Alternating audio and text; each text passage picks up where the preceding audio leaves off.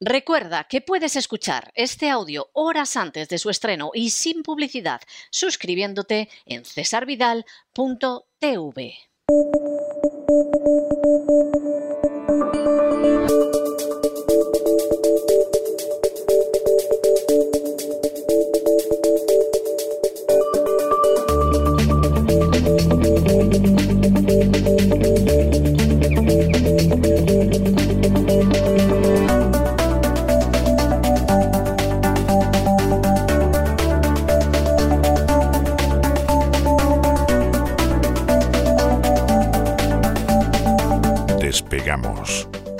Lorenzo Ramírez.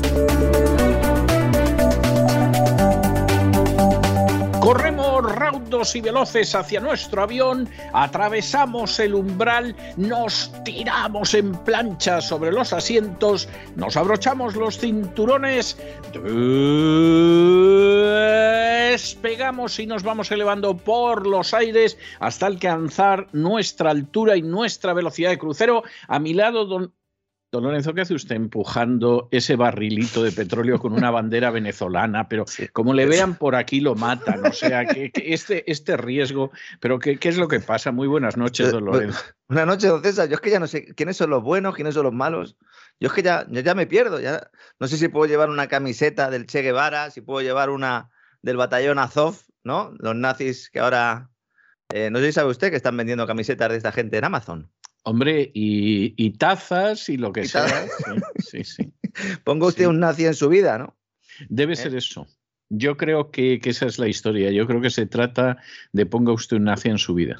En mi época llevábamos eh, cazadoras de, no de cuero, porque no había, no había mucho material, no había material pecuniario, ¿no? todavía no había llegado la expansión crediticia global. Y yo tenía, bueno, en mi época era muy común tener cazadoras vaqueras, ¿verdad? Y ahí pues se le ponía algún parchecito que otro, ¿verdad? En nuestra juventud.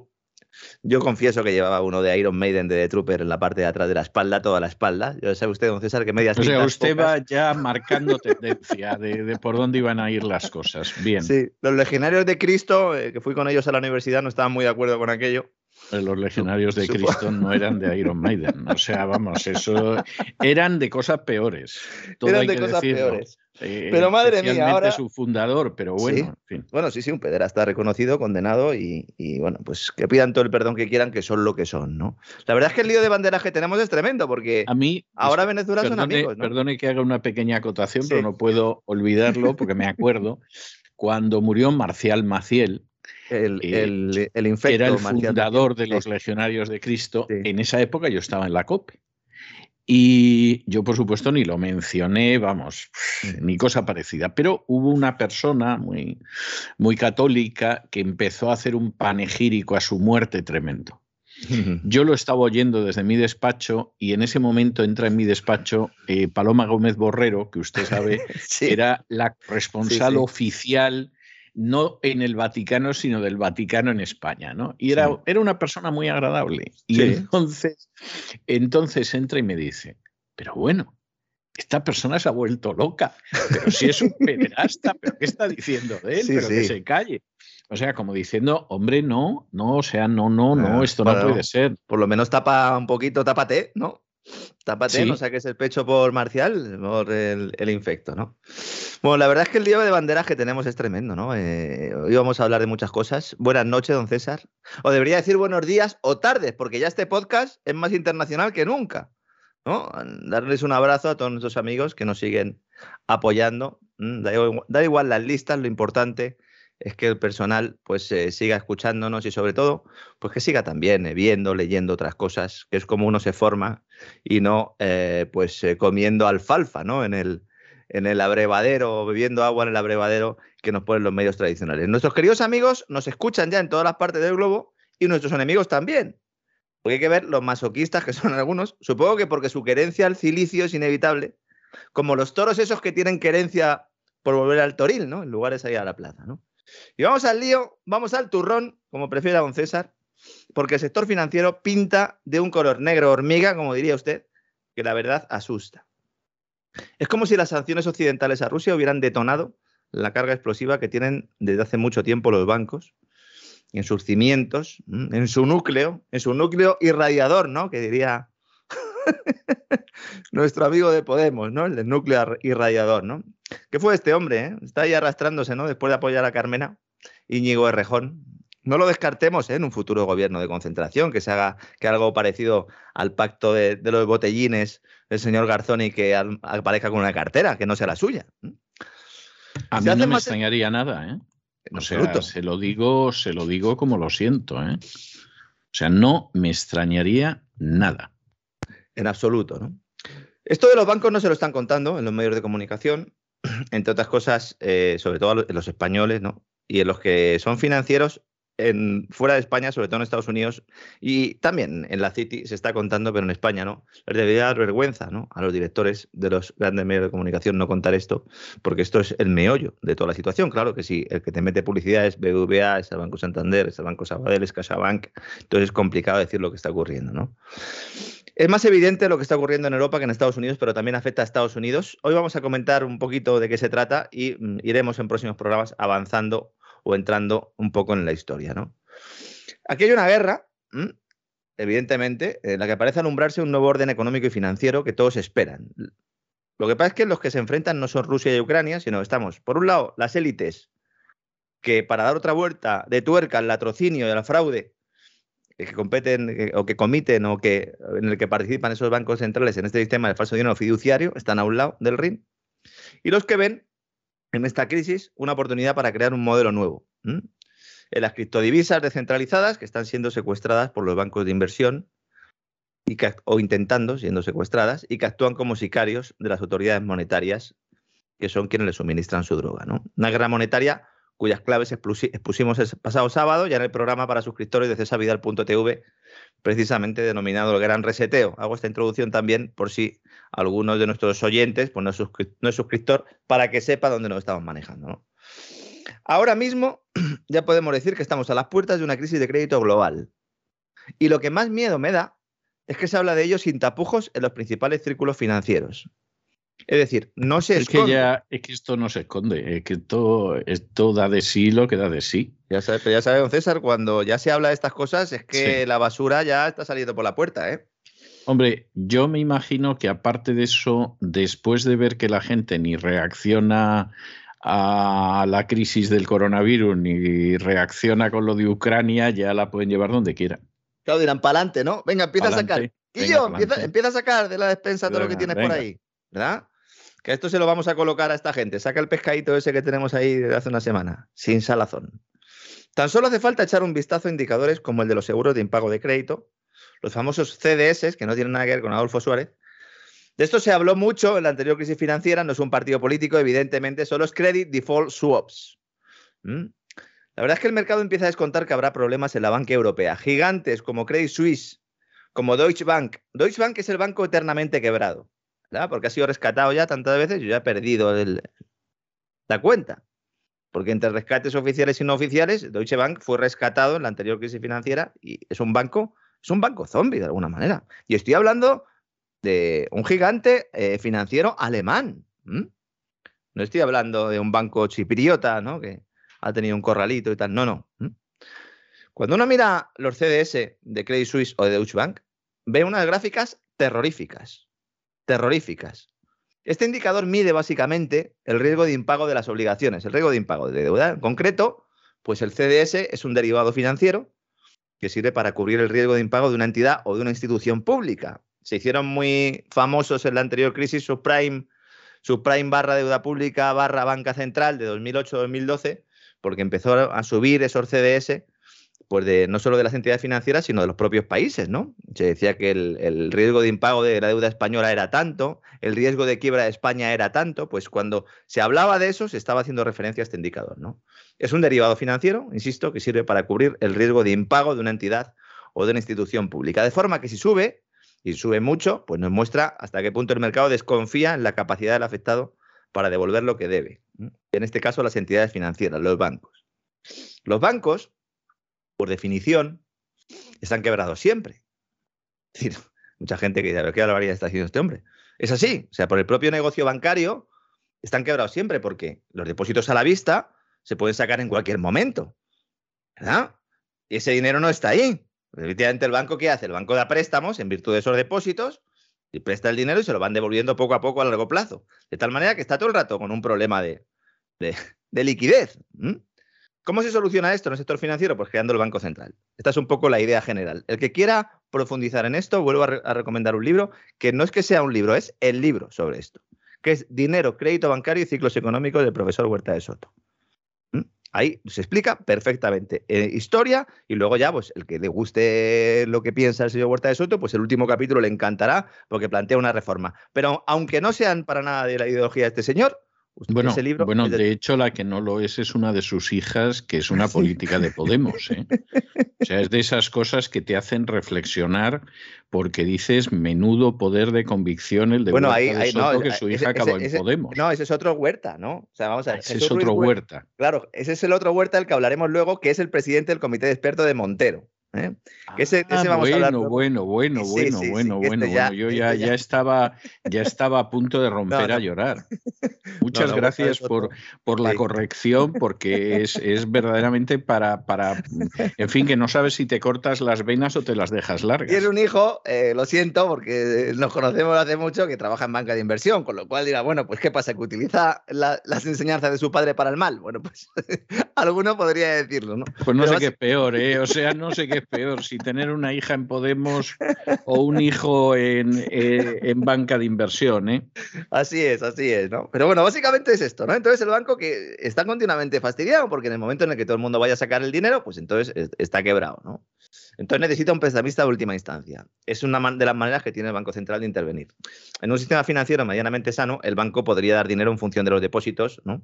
Pero aquí lo que se hace es un multiplicador, porque se junta Keynes, se junta Milton Friedman y se coge a todos los banqueros centrales y se dice, bueno, tú dale ahí al carrete, tú empiezas a dar créditos, me guardas eh, un 1% ahí en reservas y luego, pues mira, si te falta pasta, tú me la pides a mí, yo la imprimo o la creo, te la doy tú me pones como garantía un activo tuyo el que quieras y luego ya, si las cosas van mal y eso, pues ya veremos si ese activo vale lo que tú decías o no. Básicamente así funciona ese, tema financiero. Por eso siempre digo que es un sistema fraudulento y abocado a la quiebra, porque es que eh, es insostenible.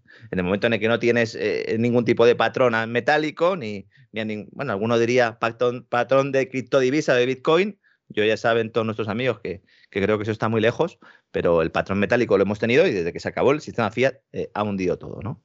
Entonces, cuando aumentan los CDS, lo que nos están diciendo no es que el banco no vaya a tener eh, dinero, eh, porque en realidad nunca, nunca lo tiene. Realmente opera casi siempre o bien pidiendo prestado a otros bancos o pidiendo dinero al Banco Central. Lo que nos dice es que a lo mejor no se lo dejan los otros bancos o el Banco Central. Es decir, que hay desconfianza ya entre los bancos. Así empiezan las crisis financieras. Empieza todo el mundo a mirarse ¿Eh? Hoy va y es en libros. A ver, a ver, dame tus cuentas. Uh, pero si este activo dices que vale 10 y. Esto no lo vendes ni por 5. ¿Y el auditor? Bueno, el auditor ha hecho la vista gorda porque para eso es el auditor. Ah, muy bien. Ahora, eh, vamos a ver la pregunta que está haciendo todo el mundo, se está haciendo en estos momentos y que lógicamente no le pueden hacer a usted, porque yo sé que se la están haciendo. ¿Y qué va a pasar con los ahorros de la gente? Pues los ahorros de la gente se los van a comer prácticamente la inflación hasta que lleguen las nuevas divisas digitales de banca central. Ese es el plan.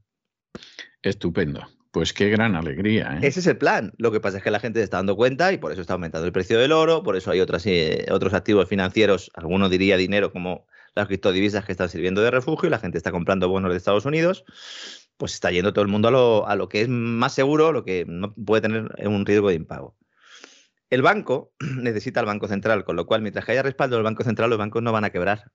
Esto es importante porque hay mucha gente que está asustada diciendo, bueno, entonces, ¿qué pasa? ¿Que el banco mío va a quebrar? Bueno, quebrará el que decida el banquero central que quiebre.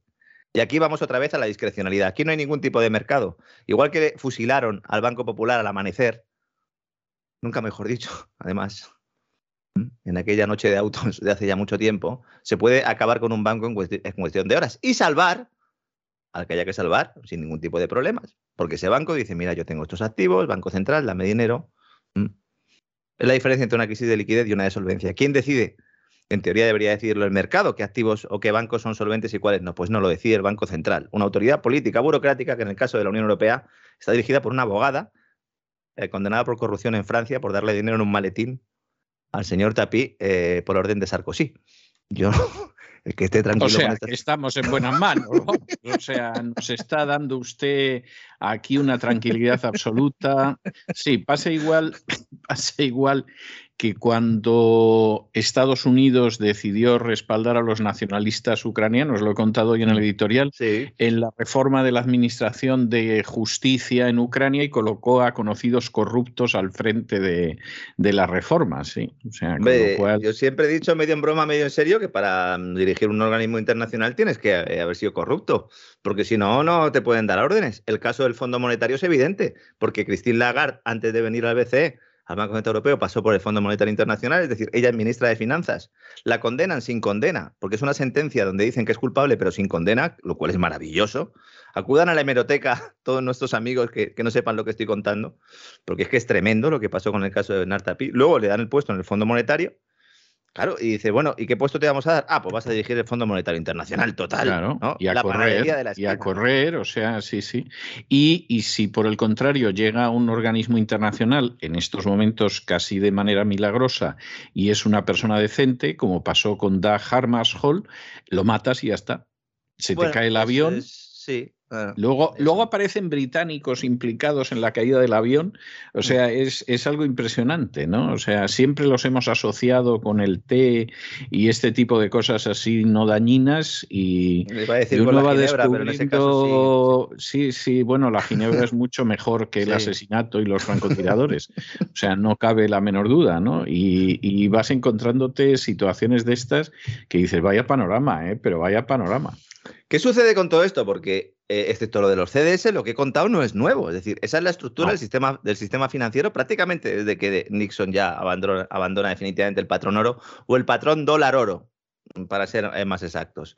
¿Qué es lo que está sucediendo? Bueno, pues de manera parecida como pasó en 2008, hay un movimiento de mercado y una desconfianza. En aquel momento fue por la crisis subprime, por la crisis de las hipotecas subprime, y ahora pues todo el mundo lo que mira es la guerra de Rusia, cuando en realidad lo que debería de mirar son las sanciones al Banco Central de Rusia.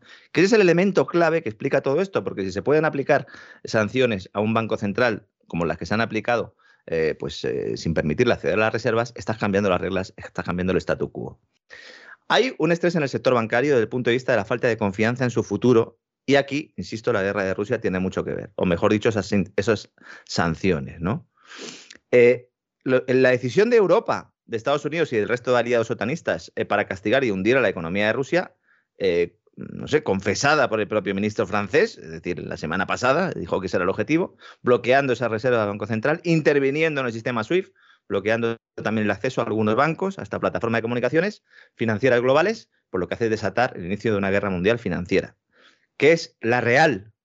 Es decir, no estoy diciendo que la otra no lo sea, pero que es la determinante para el devenir de los pueblos, mucho más que lo que suceda finalmente en Ucrania, cuando en algún momento dado tendrá que parar los tiros. ¿no? Y de esto los grandes medios de comunicación no hablan, sobre todo porque están asustando a la gente con la amenaza nuclear, que eso ya es otra.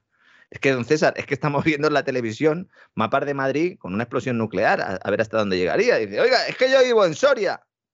¿A mí me llega o no me llega esto? Bueno, eh, yo he visto algunas informaciones de los medios españoles que me han conmovido, porque una de ellas dice que un bombardeo nuclear sobre Madrid mataría a 8 millones de personas en Madrid, lo que mm. quiere decir que primero se las van a traer de los pueblos de las provincias de alrededor para poder matar a 8. O sea, es, es una cosa. Yo pensaba que, había menos. Eh, hay muchísimos, hay varios millones menos. Incluso toda la comunidad de Madrid, toda la comunidad de Madrid son unos 5 millones. Si cuentan los patinantes eléctricos, entonces sí, ¿eh? Entonces ahí sí que nos Si metes Toledo, Guadalajara, eh, Segovia, etcétera, aún así no te mm. salen los 8 millones. O sea, se tienen que traer gente. De... Está creciendo mucho la inmigración africana, ¿eh? pero con todo y con eso no llegan a los 8 millones. Bueno, yo no sé, yo de verdad lo que, lo que están haciendo los medios de comunicación es que es tremendo, ¿no? Lo único, la única cosa positiva que tiene esto es que es tan burdo que mucha gente en su casa, incluso personas que en ningún momento dado se habían planteado que lo que le dijeron en la tele podía no ser cierto, que están empezando a darse cuenta ¿no? del nivel de embrutecimiento al que le quieren llevar, ¿no? no estamos los, uno, los número uno en iBox una semana sí y otra también, porque sí. O sea, y desde luego no es por el poder económico que tenemos, ni por la publicidad que no existe, ni cosa por el estilo. si, supieran, si supieran cómo hacemos de programa todos esos que dicen que estamos a sueldo de. Se quedarían absolutamente maravillados. Pero, pero el punto al que voy es que en última instancia eso es así por la sencilla razón de que es un trabajo bien hecho y porque además contamos lo que otros ocultan o mienten. No es otra cosa. O sea, al final, independientemente de la identificación que tenga la gente, que seguramente hay mucha gente que no se identifica en absoluto con lo que decimos ni, ni con los valores que defendemos, pero se quieren enterar. Y sucede el mismo fenómeno que en Estados Unidos, que saben que los grandes medios, incluso los medios pequeños, les mienten.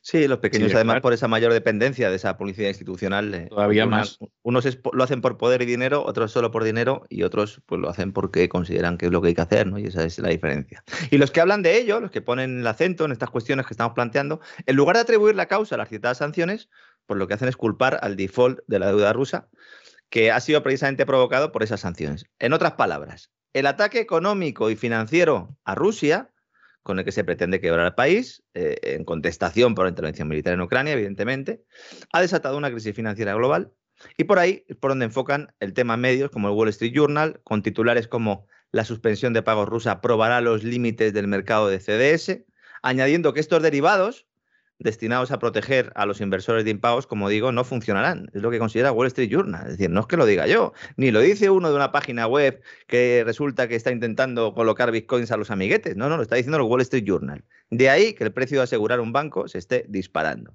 Agencias como Bloomberg. No me sorprende. Sí, eh, agencias como Bloomberg van más lejos y dicen, ¿cómo la falta de liquidez rusa puede derivar en una crisis global de crédito? Es decir, directamente. Eh, van incluso más lejos de lo que planteamos aquí. Mañana vamos a profundizar un poco en esta crisis, vamos a hablar de entidades concretas y vamos a, intentar explicar lo que está sucediendo, sobre todo pues, para que cada uno pues, pueda tomar las decisiones que considere oportunas. Mm, hay mucha gente en las redes sociales, seguramente con amplios conocimientos, pero lamentablemente no en economía y finanzas, que dicen que Rusia no puede quebrar y que sus reservas e ingresos por la venta de hidrocarburos le van a fortalecer y que China será sidero el que se va a agarrar. Hombre, esto ya comentamos la semana pasada, que a largo plazo tiene cierto sentido, pero ahora mismo Rusia se enfrenta a vencimientos de deuda que no puede pagar. Porque es que, le, es que le han bloqueado el acceso a su dinero, le han quitado la llave de la caja fuerte, de sus reservas. Y porque, aunque tenga oro y yuanes, pues el aislamiento internacional, la huida de capitales previa al posterior corralito interno, pues al final le pueden hacer incumplir pagos de bonos. Y eso es suspender pagos. Lo podemos llamar como queramos, ¿no? Es como cuando al principio de Grande pues no hacía frente a alguna obligación y entonces determinado China dice, bueno, vamos a hacer una cosa, vamos a devolver el dinero a los inversores chinos y luego ya veremos si los extranjeros cobran. ¿Es una suspensión de pagos? Bueno, pues en ese caso no había una, una guerra por medio. Ahora Putin considera que eh, los ataques financieros, económicos de toda la OTAN, la Unión Europea se ha puesto la primera de todas al frente, son una declaración de guerra total. Entonces, claro, mm, bueno, pues hay que tenerlo en cuenta, ¿no? Otra cosa es que no se produzca un hundimiento en la economía rusa en cascada porque tiene activos. Y eso es verdad. Aunque no puede acceder a buena parte de ellos. Pero la situación crítica para Rusia es indudable, ¿no? También lo es para Europa y en menor medida para Estados Unidos, aunque el incremento del precio del combustible pues siga amenazando los intereses electorales de Biden. Y se está hablando ahora de importar petróleo de Venezuela. ¿eh? Por eso decíamos antes. Eso ha debido de sembrar el pánico entre la población cubano-venezolana del sur de la Florida. Yo creo que son los únicos que se están oponiendo ahora. Que regresaban a casa y regresaban bien y todo, y les ha salido con esto Biden y los ha hundido. Alguno estaba como loco diciendo: por fin ha entrado eh, Putin en Ucrania a ver si le dan candela a Putin y de paso pues empiezan ¿no? a acabar con algunas dictaduras por aquí abajo y tal, ¿no? Vamos a ver, este es un pensamiento, a mí me da mucha pena porque yo comprendo la, angustia de los exiliados, el aborrecimiento a dictaduras, o sea, todo eso lo puedo entender, pero claro, si tú no analizas la realidad bien, vas a hacer el ridículo, que es lo que llevan haciendo en el caso de los cubanos más de 60 años y en el caso de los venezolanos varias décadas. Sea, vamos a ver, cuando en el año 91 se cayó la Unión Soviética, yo comprendo, porque creo que era un análisis que en ese momento era verosímil, que dijeran, bueno, aquí se acabó Fidel. ¿eh? O sea, no tiene el respaldo soviético, no va a poder aguantar, aguantó. lo cual demuestra que al final esa dictadura se mantenía por otras razones. Yo creo que sustancialmente, porque ya en los años 70 Estados Unidos decidió mantenerla. Sí, decidió, básicamente. Yo creo, de eso yo llegué a esa convicción hace años. Hmm. Y, y, no tengo ninguna duda. Es decir, y decidió mantenerla porque Cuba es el escaparate de lo que pasa a los niños malos. ¿Eh? Y si tú vas por el más camino, acabas como Cuba. Y por si a alguien se le olvida y la gente tiene memoria de pez, vamos a dejar que Cuba dure toda la vida. Ahora que se ha, eh, se ha sumado a la agenda globalista, a durar hasta las bodas del Cordero. O sea, esto, esto es muy claro. Pero bueno, hay gente que dice, bueno, Rusia, ahora va a caer Rusia. Y como va a caer Rusia, ya todo. Bolivia, eh, Venezuela, Nicaragua, que no tiene nada que ver, señores. O sea, hagan ustedes por una vez en la vida un análisis sensato y a lo mejor les saldrá bien. En el caso de los venezolanos que han comprado esta mercancía y que también creen que viven en la Guerra Fría y que se creen que Maduro aguanta por Rusia, que hay que ser ignorante y estar mal informado para creerse eso, por Rusia y por Cuba. Eh, pues evidentemente va a pasar lo mismo. Pero si a Maduro hace muchos años que quien lo, por lo menos desde el 16, que quien lo mantiene son las grandes multinacionales, empezando por las americanas. Empezando por Chevron. Exactamente, empezando por Chevron. Entonces, ¿esto no lo quieres ver? Bueno, pues, pues estos días estarás llorando a lágrima viva porque no te van a salir los cálculos. Entonces, claro, al final la gente se vuelve loca porque empiezan a sacar listados. A ver, gente que se pone del lado de Ucrania en el conflicto tal y entonces empieza a poner ahí un montón de. Dice, bueno, aquí no hay nadie, bien. ¿Y quién está respaldando a Rusia? Ah, pues está respaldando. Mira, Maduro, qué malo es y tal. Ya, oiga, pero eh, Maduro no es, es el nuevo aliado de Estados Unidos. La Casa Blanca se ha reunido, funcionarios de la Casa Blanca, un equipo con Nicolás Maduro. No sé qué eran ustedes que lo hacen de tapadillo. Se lo han filtrado al New York Times para, que se entere todo el mundo. Y dicen, oiga, la visita de estos funcionarios estadounidenses adscritos al Departamento de Estado, por si a uno le quedaba dudas, a ver si va a decir, bueno, a ver si esto van a ir por, por libre o van a ir con la Fundación Clinton o algo, ¿no? Aunque alguno a lo mejor estaba. Y estaría enfocado en el intento de sustituir parte de la compra de petróleo que actualmente realiza Estados Unidos a Rusia, sancionada económicamente tras el conflicto con Ucrania. Washington deja claro que estas importaciones están siendo examinadas, revisadas para lograr reducirlas sin que esto afecte a los consumidores estadounidenses ni al suministro global. Alianza con la Venezuela de Maduro. Muchos están echando las manos a la cabeza. Esto viene de lejos y especialmente de las últimas semanas y los últimos meses. En Venezuela se ha producido una inesperada recuperación de la industria petrolera a tenor de los precios ¿no? que teníamos antes, aunque para otros podría ser esperada, al calor sobre todo de las acciones de la OTAN y Rusia en el este de Europa. Y por la decisión de la OPEP, de los países productores, de no aumentar el bombeo de crudo, en el cual pues tiene mucho que decir Arabia Saudí, que es el, tercero aquí en liza, ¿no? Que si bien no se asemeja a los máximos niveles en el área de Hugo Chávez, la producción de hasta 3 millones de barriles diarios, que eran los que eh, había entonces, se aspira a acercarse al millón. Eh, ahora mismo ni, ni 800.000, pero bueno, se aspiran a alcanzar el millón, ¿no? Luego de una caída abismal, que incluso hizo plantear a muchos, a esos mismos de los que usted decía que ahí son vecinos suyos y que esperaban que con la caída del precio del petróleo tras la pandemia, pues el régimen cayera, que esto es, otro, que es otra cosa que se suele decir mucho, ¿verdad? Es que, claro... Lo que, pasa que es que aunque sean vecinos míos, no se les pega el análisis, ¿eh? O sea, salvo los que oyen el programa, y, entonces, claro, el, problema es que. Le van a acabar tirando una barra de pan. Le van a acabar tirando una barra de pan. No, no, no, no, porque al final, al final es que las cosas son las que son, ¿no? Y si tú se lo explicas. Es que es caro el pan ahora. Si tú se lo explicas a la gente, pues la gente lo entiende. El problema es que no se lo quieres explicar a la gente porque vives de esto. Y entonces tienes que mantener un discurso para que la gente se lo crea, pero cuando tú se lo explicas, cuando a mí me para la gente en el supermercado, que es siempre que voy al supermercado, y les explico las cosas, aunque su punto de vista inicial sea muy distinto, siempre lo entienden. O sea, lo comprenden perfectamente, pero claro, si tú a la gente la engañas, entre otras cosas, porque así mantienes tu chiringuito y tu ONG y tu programa y lo que sea, pues claro, evidentemente la gente no se entera de otra cosa, pero cuando tú se lo explicas, lo entienden. O sea, no son tontos. ¿Eh? Cuestión aparte es que los manipulen y como no existe prácticamente otra alternativa mediática ni política, pues claro, se lo crean, ¿no? Y más si existe una práctica unanimidad, pero las cosas son más claras que el agua. Y además es que luego es el colmo. O sea, los europeos no pueden comerciar con Rusia. ¿eh? porque Rusia es mala. Y Estados Unidos sí puede comerciar con Venezuela. ¿Por qué? Porque se ha convertido al Evangelio últimamente. O sea, explíqueme usted la historia, ¿no? No hay nada como que un país eh, bombardee, ¿no?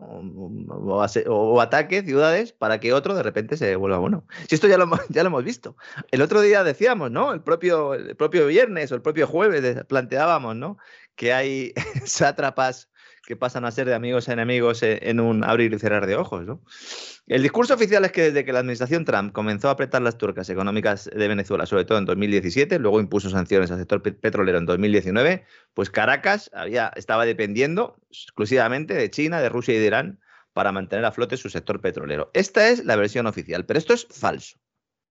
Pero totalmente falso. O sea, totalmente falso. El otro día me hicieron una entrevista en español y en inglés. Una persona de aquí me empieza a contar eso y le digo, eso no es cierto.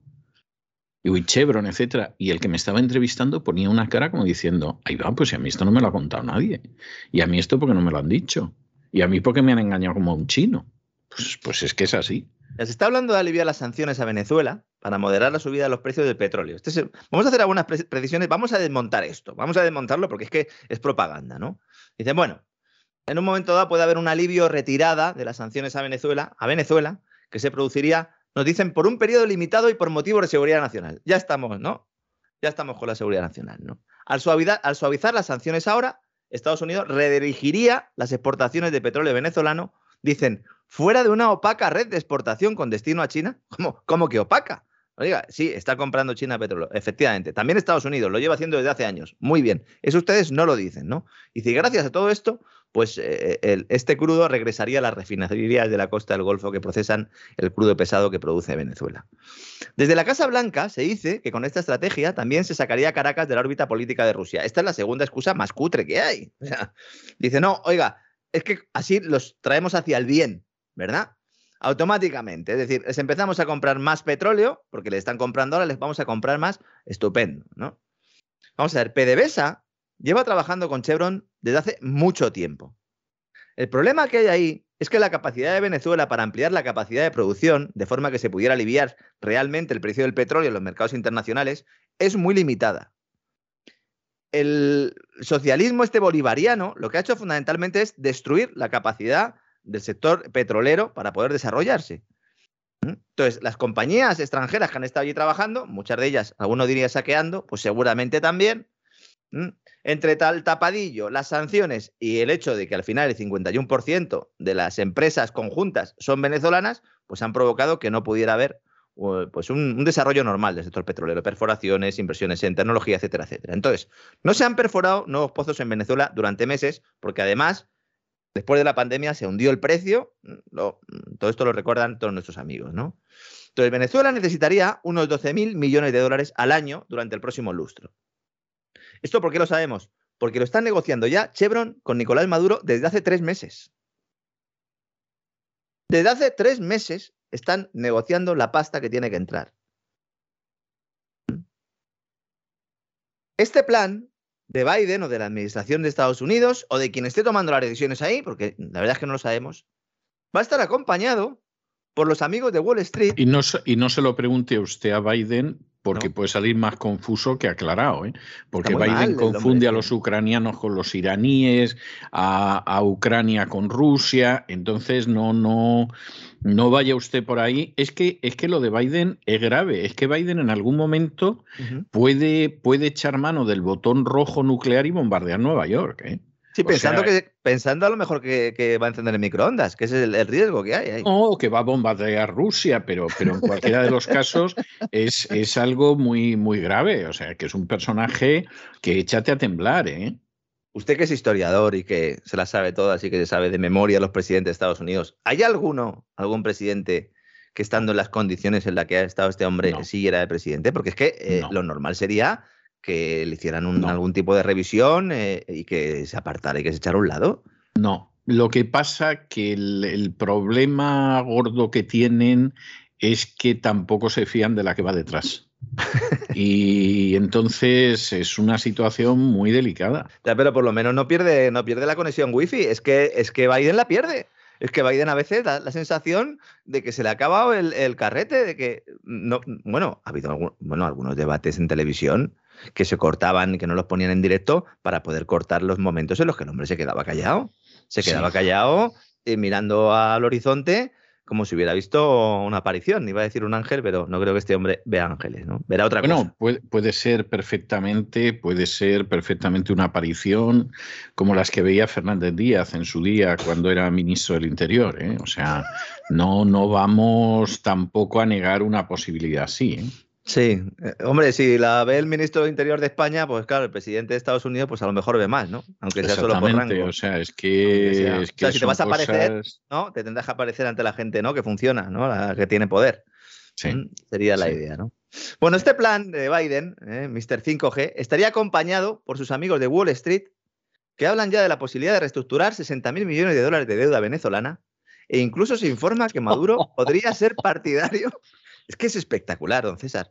Pero ¿cuánto ha pasado? ¿Qué, llevamos? ¿Ocho días de, guerra? Es maravilloso. ¿Ocho es maravilloso. O sea, es algo, es algo. Mire, no me río porque es gente para solidarizarse con ellos y son dignos de compasión. ¿eh?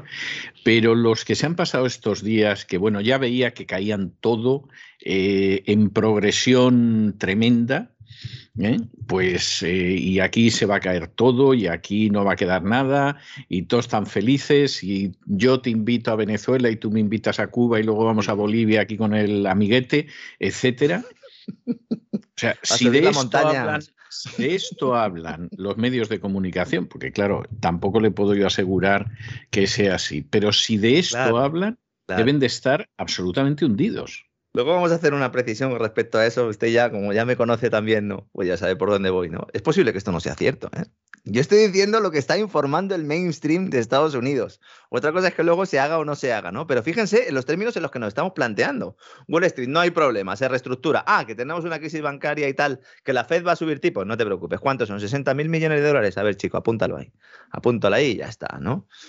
E incluso se informa de que Maduro podría ser partidario de hacer concesiones a empresas estadounidenses. a mí no me cabe ninguna duda.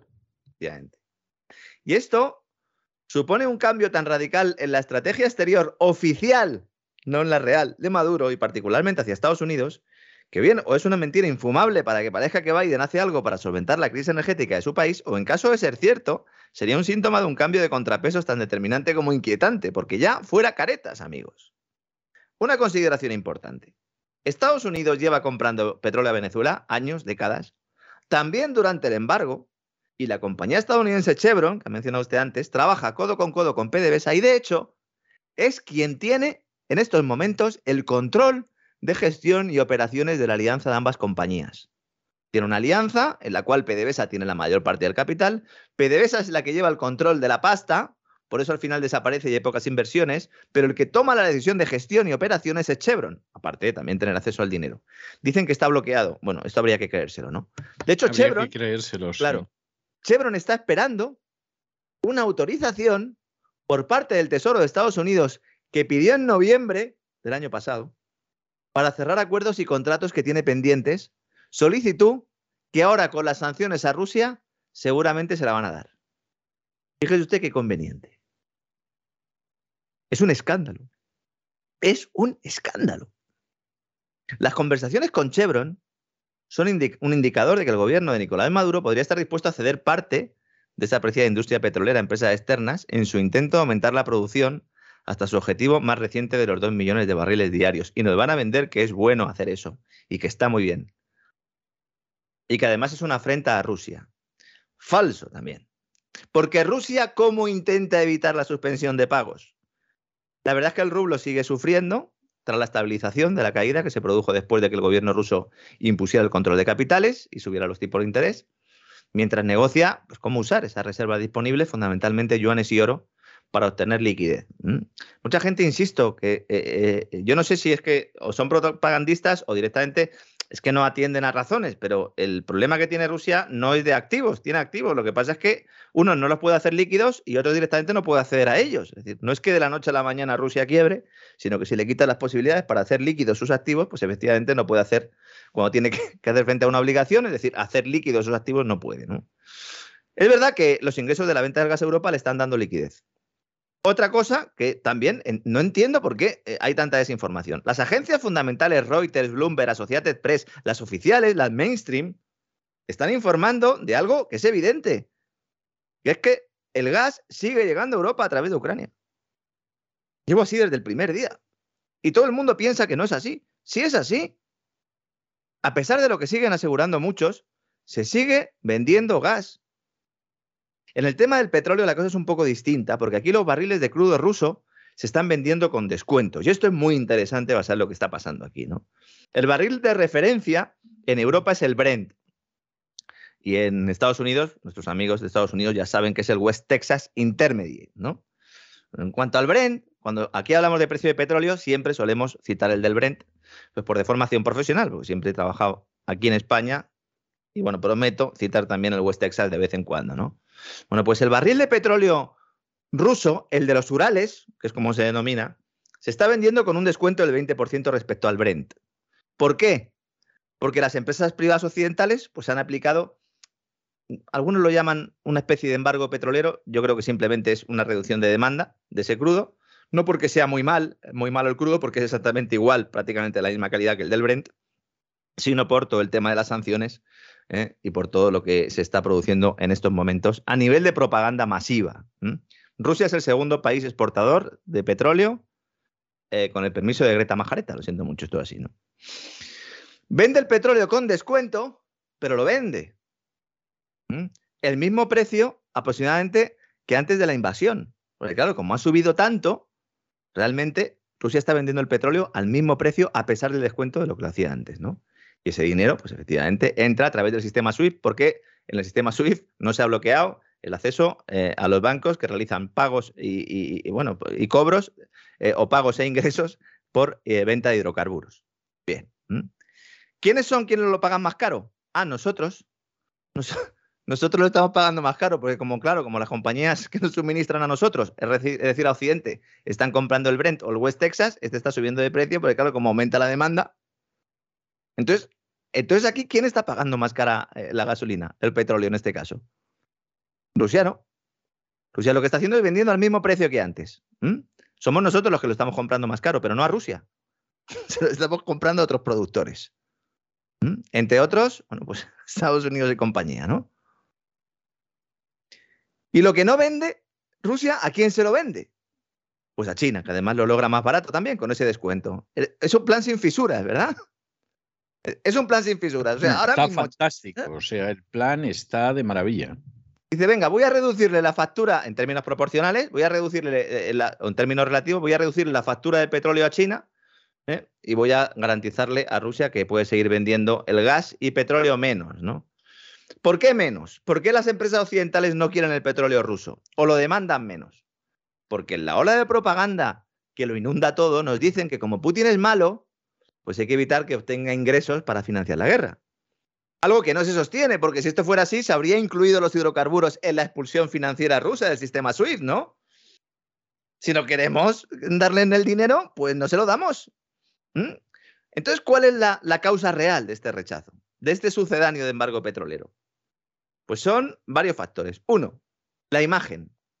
Esto es muy parecido al greenwashing o a esas empresas que se dedican a, a contaminar en sus procesos productivos como si no hubiera mañana, como por ejemplo las compañías que se dedican a, la venta de refrescos, ¿no? las embotelladoras, que son culpables en buena medida ¿no? de, de todo el tema, bueno, pues de que eh, la gestión de los residuos nos cueste mucho dinero, que se haga mal, que, haya el caso de los plásticos también, es evidente, ¿no? etcétera, etcétera. Pero claro, son las primeras que se ponen eh, el cartel de verdes y de sostenibles, precisamente porque como son las culpables, y entonces dedican ingentes campañas de promoción a lavar su imagen. Eso se llama greenwashing, que es el lavado, lavado de cara verde, se podría decir, algo así, ¿no? Bien, términos de imagen. Como Putin es malo, que no nos relacionen con Putin, no sea que perdamos clientes. Dos, temor a falta de abastecimiento futuro. oiga, a ver si en algún momento mi vendedor, que es Rusia, me va a cortar el grifo, me va a dejar de vender, porque ya diga, oye, se ha acabado la película, yo ya tengo mis rutas alternativas cubiertas, Europa, que os den, ya que eh, lo que queréis prácticamente es asesinarme, como ha dicho directamente, insisto, el ministro francés de Finanzas, a lo que se añade también que el petróleo de los Urales hay que traerlo. ¿Y por dónde se trae? Pues fundamentalmente eh, a través del Mar Negro. Entonces, claro, el Mar Negro, territorio de guerra, complicado, ¿no? Vas a comprar algo a alguien, si para traerlo tiene que pasar una zona de guerra, ¿no? Y luego, otro factor que también es importante es el miedo a las futuras sanciones occidentales. Porque, ¿qué nos dice que un gobernante de un determinado país o directamente la propia Comisión Europea no plantee en algún momento que no se pueda consumir el petróleo ruso? Es que Estados Unidos ahora mismo está debatiendo prohibir la importación de petróleo ruso. Es que eso también eh, es para analizar la parte, porque para Estados Unidos el petróleo ruso supone una ínfima proporción de sus importaciones de, crudo, pero para Europa no. Entonces, si ellos tocan corneta y nosotros también, ¿a quién le perjudica esto fundamentalmente? Otra vez a Europa. Yo no sé si al final. No, no, si Europa, Europa está pagando el pecado de haber confiado su seguridad a los Estados Unidos, eh, tampoco libremente, pero bueno, eh, al menos haciendo durante décadas que le confiaba su seguridad.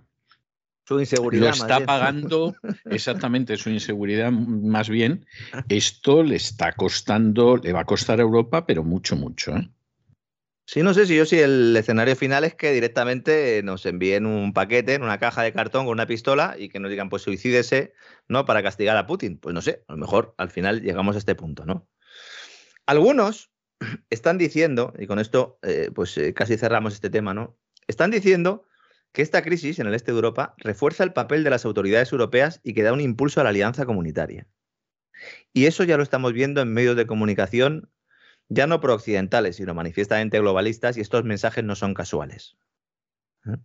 Bueno, es que este fin de semana, en el mundo, la revista Actualidad Económica, Sí, vamos a empezar aquí a citar, vamos a poner nombres y apellidos a cada uno.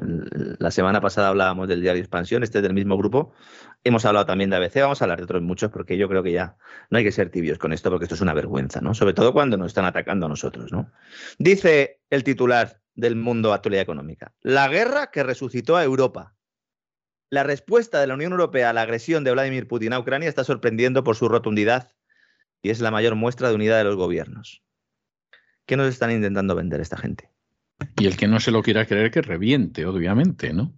Eh, claro, es decir, vamos a destruir Europa y claro, como vamos a destruirla, un periodo inflacionario eh, brutal, con una crisis económica, con una crisis financiera, luego vamos a provocar eh, que de alguna manera se renuncie aún más a esas soberanías nacionales y al final haya una, esos Estados Unidos de Europa que podamos manejar a nuestro antojo desde arriba porque no sé, ya lo único que le falta es explicarlo, como lo acabo de mencionar yo aquí, porque poco más.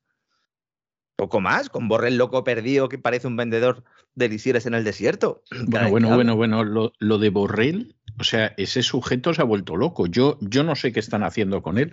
No sé si le están colocando la zanahoria de que puede llegar a ser el jefe de gobierno de un gobierno de concentración en España O, o qué dosieres tienen sobre él. O sea, o, ambas cosas, ¿eh? que puede ser la zanahoria y el palo, pero, pero Borrell ha enloquecido, ha enloquecido. También es cierto que quería, llevaba tiempo queriendo ejercer el cargo de ministro de Exteriores que no tiene, porque, su cargo no es de ministro de Exteriores, pero bueno, mm, de la Unión Europea me refiero, pero él de alguna manera aspira a eso y todos estos ya no es que sean globalistas, defensores de la agenda globalista, que también es que lo que quieren es eh, que Estados Unidos de Europa pues sea un conglomerado en el cual pues las soberanías nacionales desaparezcan y para eso pues hace falta siempre que haya hambre, guerra y destrucción. Es que nadie se da cuenta de que esto es un objetivo evidente de estos que aspiran a acabar con las soberanías nacionales y en el viejo continente. Es que no se fijan en que este plan europeo para atacar financieramente a Rusia lo que está llevando es al club del euro y al de los 27, a una de las mayores crisis económicas de la historia. Parece que no, porque claro, como todos somos Ucrania y llevamos camisetas con la bandera del país, y Amazon pues insiste hable, hable, usted por usted, yo no me pienso poner eso ni, ni, ni atado, o sea que... Ni aunque se nos la regale Igor Kolomowski, ¿verdad? Eh, eh, el, otro, el otro día hablamos de él, uno de los oligarcas en el Gran Reseteo hablamos de él, oligarca que financió a Zelensky y que se me olvidó decir, eh, porque claro, contamos tantas cosas, que el batallón Azov, famoso, el batallón neonazi Azov, es su guardia personal. Así que bueno, eso que cada uno saque sus propias conclusiones. Ahora están viendo a ver si meten a los amiguetes. Sin dejar de, ser, sin dejar de ser una unidad oficial del ejército ucraniano. es que, claro, tú dices, bueno, es una milicia. Hombre, está feo, no tiene justificación que el gobierno ucraniano no los haya disuelto, etcétera, etcétera. Bueno, vale.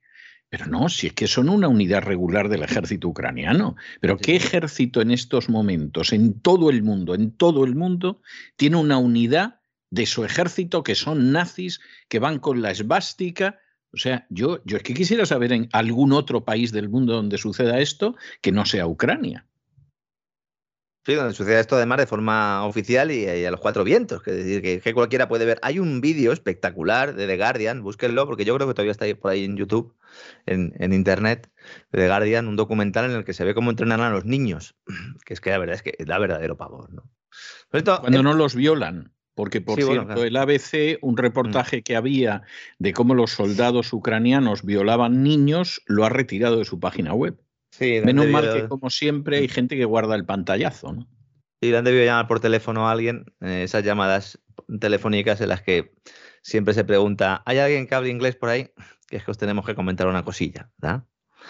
A ver, hablando de Amazon también, que son los que están vendiendo estos parches y pegatinas con el logotipo del batallón Azov y, camisetas y todo, y, en esta locura.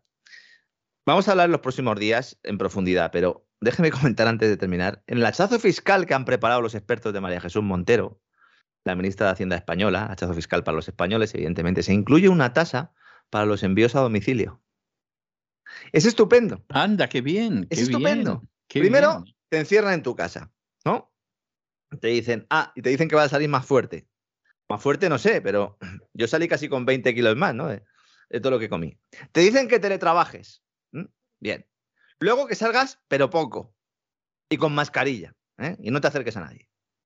La gente se tira en masa, evidentemente, a comprar por internet, porque entonces, ¿cómo te vas a buscar la vida? Personas que no lo habían hecho nunca, muchas de ellas mayores, aprenden a usar el comercio online. Y cuando se han confiado dicen, ahí va, pues esto funciona estupendamente. Entonces vienen María Jesús y sus muñecos, ¿eh? y sus muñecos, y te clavan un impuesto nuevo. 35 mil millones de euros de hachazo fiscal va a aprobar el gobierno, que es lo que plantea ese libro blanco, que como decía el pasado jueves, la buena noticia es que no se va a aplicar en, los próximos, en las próximas semanas, pero vamos, yo creo que no nos vamos a escapar de que se incluya los próximos presupuestos, iremos informando. Una subida de impuestos, que se incluye en un libro blanco, es como han llamado el informe este, realizado por el Comité de Expertos de Montero, estos son los muñecos o los muchachos de Montero, como queramos llamarlo, cuyo presidente es un señor que se llama Jesús Ruiz Huerta, al que nos referíamos antes. Jesús Ruiz Huerta Carbonel, para más señas, que bueno, tiene un apellido que a lo mejor en algún momento dado puede sacar dinero, porque a tenor de lo que está pasando en los supermercados con el aceite de girasol, pues a lo mejor este hombre que yo no lo entiendo. Eh, yo el aceite de girasol no lo uso para nada, César. Hay gente que lo usa para freír y tal. Yo es que hasta el de aceite de oliva lo uso. Yo tampoco. Es más, yo recuerdo cuando llegó el aceite de girasol a España, en mi infancia, y recuerdo que yo le insistí a mi madre en que comprara el aceite de girasol, porque claro, había una campaña de televisión diciendo que era una maravilla, etcétera, etcétera, aunque muchísima gente de, ingresos eh, pequeños en España lo que usaba era el aceite de soja, porque el aceite de oliva mm. eh, no era barato. Y entonces a mí el aceite de girasol me gustó. Y recuerdo que mi madre se acabó la botella y por supuesto dijo que en la vida.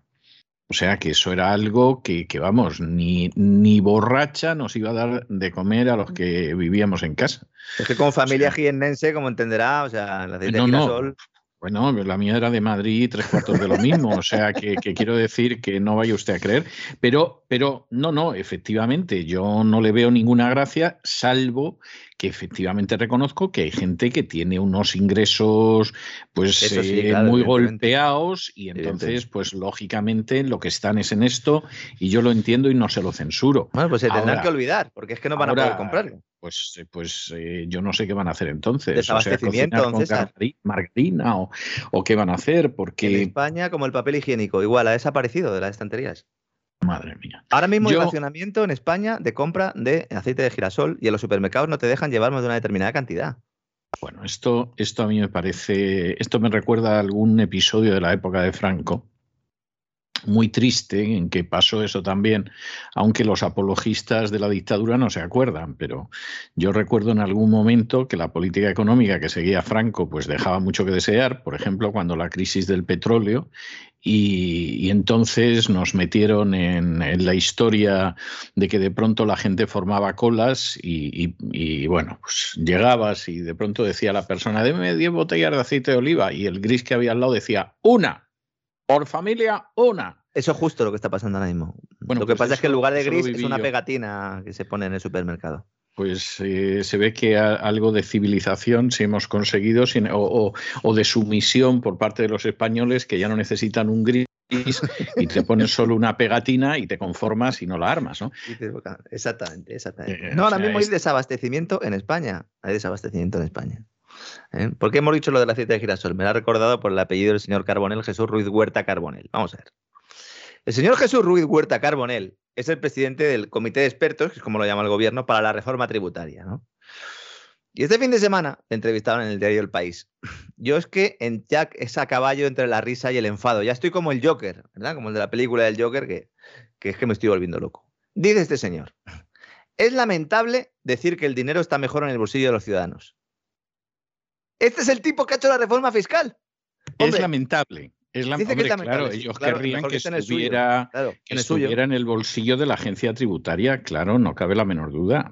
o en el suyo directamente, ¿no? Podríamos todos darle el dinero a él, ¿no? Claro. Uno dirá, bueno, pero es que claro, hay que tener en cuenta que los servicios públicos no se financian solos, etcétera, etcétera. Ni el sueldo de este señor.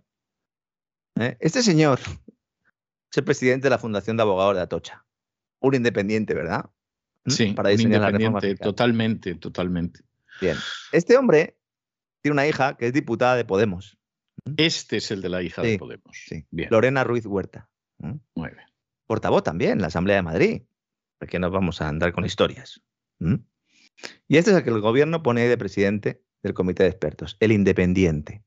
Este es el que entrega el libro blanco y el que nos dice que es lamentable decir a la gente que el dinero puede estar en su bolsillo hemos pasado ya, de castaño oscuro, ya, estamos en, el negro absoluto, porque que esto no solo no se esconda, insisto, sino que sea el titular de portada del diario El País, bueno, luego ponen otra cuestión, ¿no? Que dicen, no queremos un hachazo fiscal. Dice, esa es una visión lamentable. Bueno, ustedes pegan un hachazo fiscal, lo podemos llamar de la manera que usted quiera, pero evidentemente que es un hachazo fiscal. En manos de esta gente estamos, así que seguramente Queda por determinar cuándo se va a aplicar esta subida de impuestos, 35.000 millones de euros. Acabo antes y les digo los que no van a subir, pues prácticamente ninguno. ¿eh? Todos los impuestos van a subir. A partir de junio veremos qué hace el gobierno con la rebaja de los impuestos a la electricidad, esa rebaja del IVA.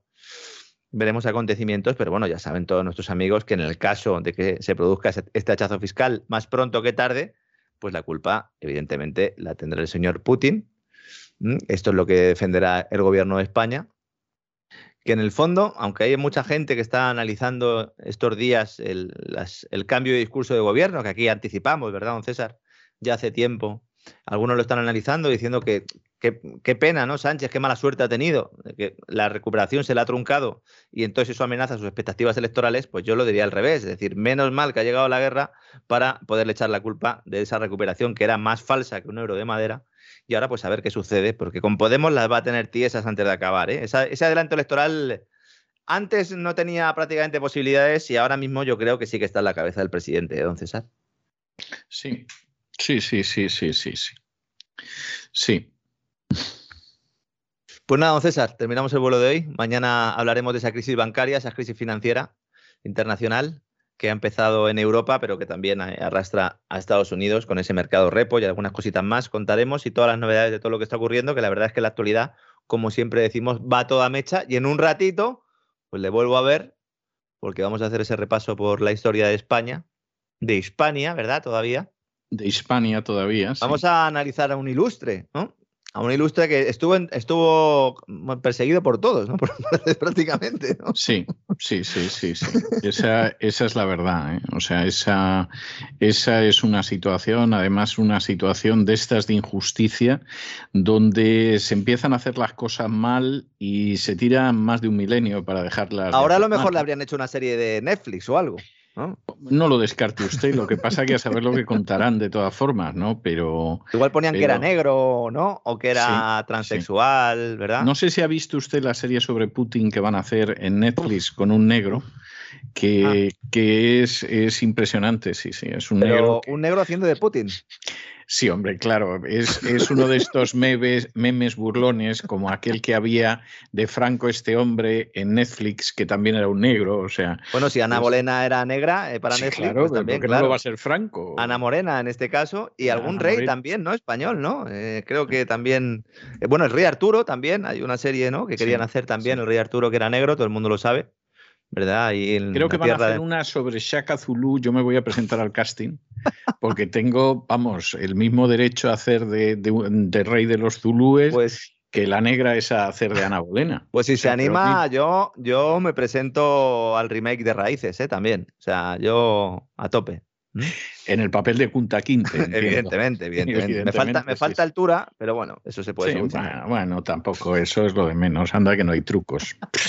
Yo he conocido algunos actores que me parecían altos y cuando los he conocido no me llegaban al hombro. O sea que, en fin. Y algunos comediantes enanos, pero es distinto. Eso es. Entran en otra categoría distinta de la de los actores bajitos. Pero estoy pensando ahora mismo en un actor que yo me pasé muchos años pensando que era un tipo alto. O sea, es de estos que da la sensación de ser un tipo alto, espigado, y cuando lo conocí en persona era más pequeño que yo.